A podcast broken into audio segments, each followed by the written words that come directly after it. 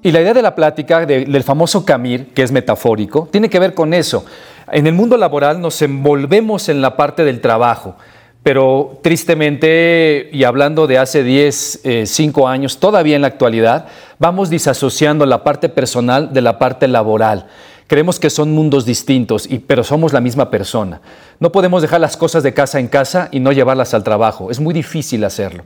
No podemos dejar las cosas del trabajo en el trabajo y llevarlas a casa. Y con la bendita pandemia, el home office, que seguramente todo mundo lo tiene, pues estás mezclando la parte laboral con la parte personal. Pero la idea sobre todo de la idea de Camir es que tanto tú te das tu espacio para entender los buenos momentos que pasas en la vida y que tanto los recuerdas. Porque curiosamente lo que recordamos mucho es cómo te fue en la junta. Estuvo pesadísima, duró mil horas. Puse mi protector de pantalla y me fui a hacer un café y mejor regresé porque el otro no paraba de hablar. Y no sabes, nos regañaba y nada más ponía números y me fastidiaba un poco. Y tenía el niño por acá y la, pareja enfrente diciendo, ¿vas a comer o no vas a comer o qué pasa? Y empezamos a tener una mezcla que puede llevarnos a las zozobras si no sabemos diferenciarlo. ¿Cómo podemos hacer un alto en el camino y entender? Que podemos recapitular aquellos momentos que son verdaderamente valiosos en nuestra vida, que no solo son personales, por, por, fuerza deberían también ser laborales. Que tanto en la parte laboral tú también tienes tu espacio para poder entender de qué manera eh, podemos nosotros eh, extraer buenos momentos en este sentido. Eh, ¿Qué pasó con, con el viajero y Camir? Esa historia tú la terminas. Lo importante es la reflexión. Se dio cuenta de que no eran años de vida, sino eran años de felicidad. La reflexión es que tanto acumulamos esos buenos momentos y que tanto los tenemos presentes.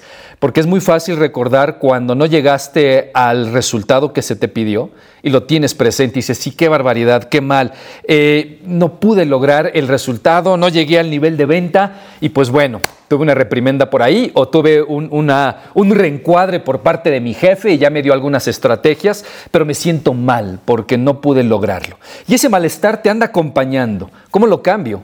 ¿Cómo logro recordar, oye, ahora mi hijo llegó y también toma clases en, virtual, en su tablet, y me hizo un dibujo de mi papá en el trabajo? Y en el dibujo lo que vi es yo sentado en la computadora, en chanclas, este, frente, a una, frente a una cámara. Eso es lo que tiene mi hijo en mente de mi papá en el trabajo, ahora hablando de la pandemia. ¿no?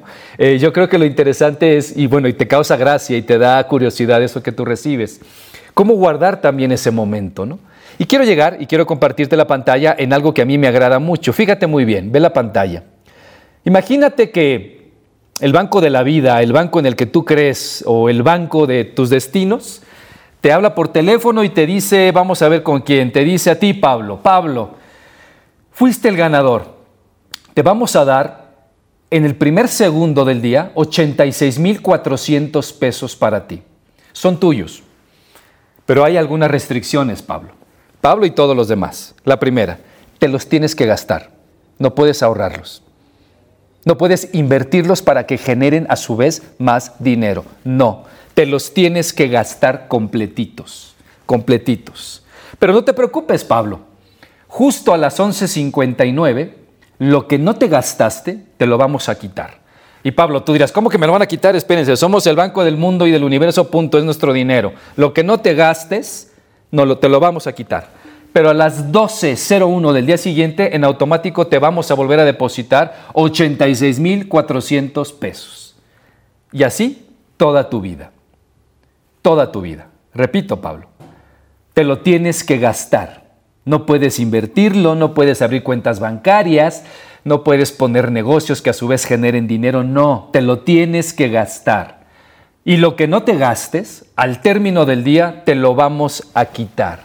Pero no te preocupes, te repito, te lo volveremos a dar íntegro 86.400 al día siguiente. Al segundo uno del día siguiente te volvemos a dar el dinero. Pregunta Pablo, ¿te los gastarías? Sí. De aquí en adelante, en adelante. Todo, te lo gastarías todo Imagínate 10, 15 años en adelante, todos los días recibiendo 86.400 pesos, todos los días. ¿Te los gastarías todos, todo el tiempo? Es una pregunta. Sí. Excelente. Lo que no se gaste, lo que no se gaste, te lo quita el banco. Te lo quita el banco. ¿Ok? Excelente, gracias Pablo. Pablo ya dijo que sí. ¿Quién sabe en qué? Pero él sí vería de qué manera o qué caramba se lo gastaría. Ok, Alberto Córdoba ya te dijo, yo tengo ideas Pablo, yo te ayudo, no te preocupes, ¿no? juntos, ¿no? Vamos viendo cómo nos acabamos eso. Lo interesante que quiero decirle a todos es que todos tienen ese dinero. Simplemente que no es dinero, no es dinero. Son segundos. Aquellos que son matemáticos seguramente ya saben de lo que estoy hablando son los segundos que tiene un día. Todos, todos tenemos 86.400 segundos. Nadie tiene más, nadie tiene menos. Todos tienen esa cantidad de segundos. ¿Ok? Lo interesante, todos, todos aquí conectados y el resto del mundo los usamos. Consciente o inconscientemente, el tiempo sigue pasando, sigue pasando. Lo que hagas o no hagas en ese tiempo, esa ya es una decisión totalmente tuya. Lo interesante, Yokohama, es el valor que le damos a esa cifra que aparece en la pantalla. ¿Qué valor le estás dando a eso? Y no es lo mismo para unos o para otros. No será lo mismo para alguien que reprobó un año de la escuela a alguien que se aprobó. El valor que le da un año a 12 meses es distinto para alguien que sacó Alguien que sacó F en una calificación. No es lo mismo. No es lo mismo tampoco el valor que tú le puedes dar a un bebé siete mesino, por ejemplo. ¿Qué valor le dará una mamá de tener un hijo un mes más adentro de su vientre a que la naturaleza lo saque a los siete meses?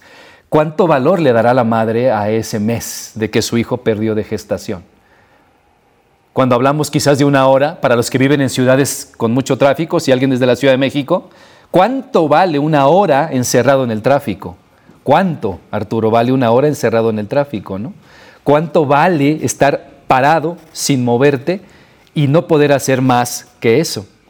¿Cuánto vale un minuto? Si alguno de ustedes aquí presente ha perdido el vuelo, yo lo he hecho varias veces, que llegas corriendo al mostrador y de repente la señorita nada más te ve con ojos de benevolencia y dice, el vuelo ha sido cerrado. Y no hay poder humano Tú sabes las reglamentaciones en aeronáutica que te abran el vuelo para que entres. El vuelo se cerró. Lo perdiste por un minuto. No vale lo mismo un minuto para alguien que pierde un vuelo que para alguien que está haciendo otra cosa. Inclusive, no vale un segundo de diferencia lo mismo para alguien que logró librarse de un accidente automovilístico a alguien que no tuvo ese problema. Y no sé si alguna vez les ha pasado que por un segundo te libras de un accidente. Quizás no automovilístico, sino de un hoyo que no miraste, sino de que te hiciste a un lado para que no te pegara la puerta o se te cayera algo encima. Y después tu cerebro lo reflexiona, caray, si no me hubiera movido, algo hubiera pasado. Un segundo. Y yo me atrevería a decir que tampoco vale lo mismo una milésima de segundo para alguien que queda en primero o segundo lugar. Y pongo el ejemplo de la pantalla de eh, las Olimpiadas y sobre todo en donde hay milésimas de diferencia, aparte de la carrera de los 100 metros, en natación, si te gusta eso y lo miras, son milésimas de diferencia de segundo entre el primero y segundo lugar. No vale lo mismo. Pero ojo, lo interesante es esto y aquí viene la pregunta. ¿Quién le da el valor a ese tiempo?